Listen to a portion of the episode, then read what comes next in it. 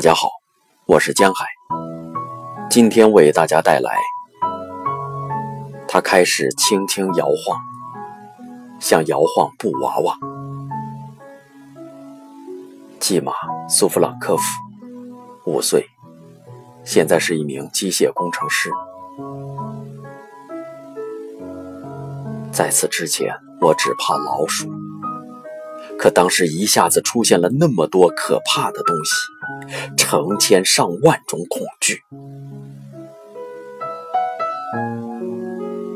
在我童年的意识里，战争这个词远不如飞机这个词对我们打击更大。飞机，于是妈妈赶紧把我们从炕炉上抱起来。可是，我们害怕从炕炉上下来，害怕走出屋去。他刚把一个孩子抱下来，另一个又爬了回去。我们一共有五个孩子，还有一只可爱的小猫。飞机朝我们开枪扫射，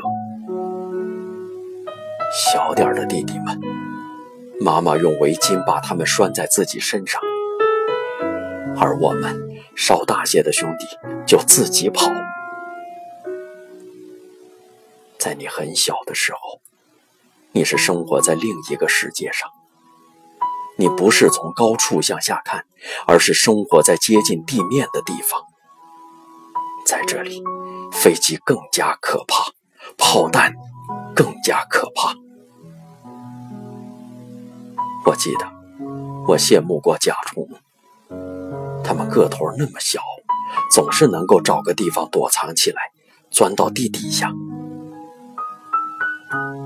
我曾想象，等我快死的时候，我就变成某种野兽，我要跑进森林里。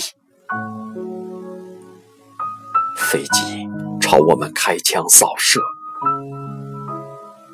我的堂姐当时才十岁，抱着我三岁的弟弟，跑着。跑着，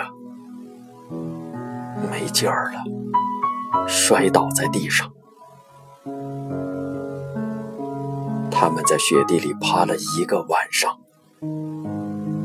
弟弟冻死了，他活了下来。人们挖了一个坑埋葬弟弟，他不让。米舍恩卡，你不要死！为什么你要死啊？们逃离了德国人，住在沼泽地里，住在一个小岛上。人们给自己搭起了窝棚，就住在里面。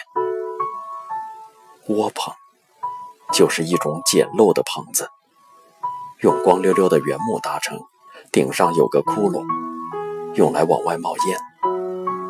下面就是泥，是水。冬天。夏天，我们都住在里面，睡在松树枝上。我和妈妈从森林里出来，回过一次村子，想从自己家里拿些什么东西，但是有德国人。那些回去的人被敌人赶到了学校里，让他们跪在地上，用机枪扫射。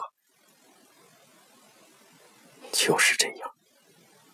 我们这些孩子都是伴着机枪扫射长大的。我们听见森林里有射击声，德国人叫喊：“游击队员，游击队员！”赶紧往汽车那里跑，飞快地逃窜了。而我们都往森林里跑。战争结束后，我害怕铁。地上有块炮弹皮，我就害怕它会再次爆炸。邻居家有个小姑娘，三岁两个月大。我记得妈妈在她的棺材前重复说着这样一句话：“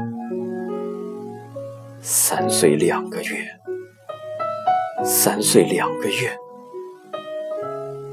小姑娘捡了一个柠檬型手榴弹，摇晃着玩儿。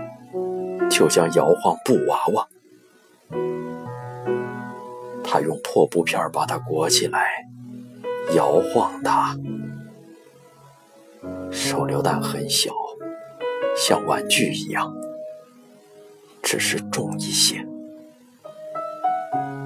母亲没有来得及跑过去。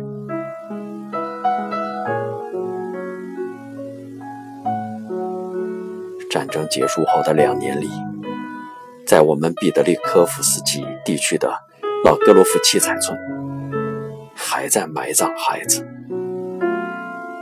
战争遗留下来的废铁到处都是，报废的黑坦克、装甲运输车、地雷、炸弹碎片。我们当时又没有玩具可玩。后来，这些废铁都被收集起来，送到了不知哪里的工厂。妈妈解释说，这些废铁融化以后可以制造拖拉机，还能造机床和缝纫机。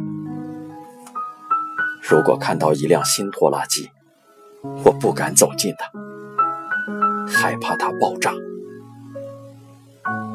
它会变成黑色的，就像坦克一样。我知道它是用什么样的铁制造的。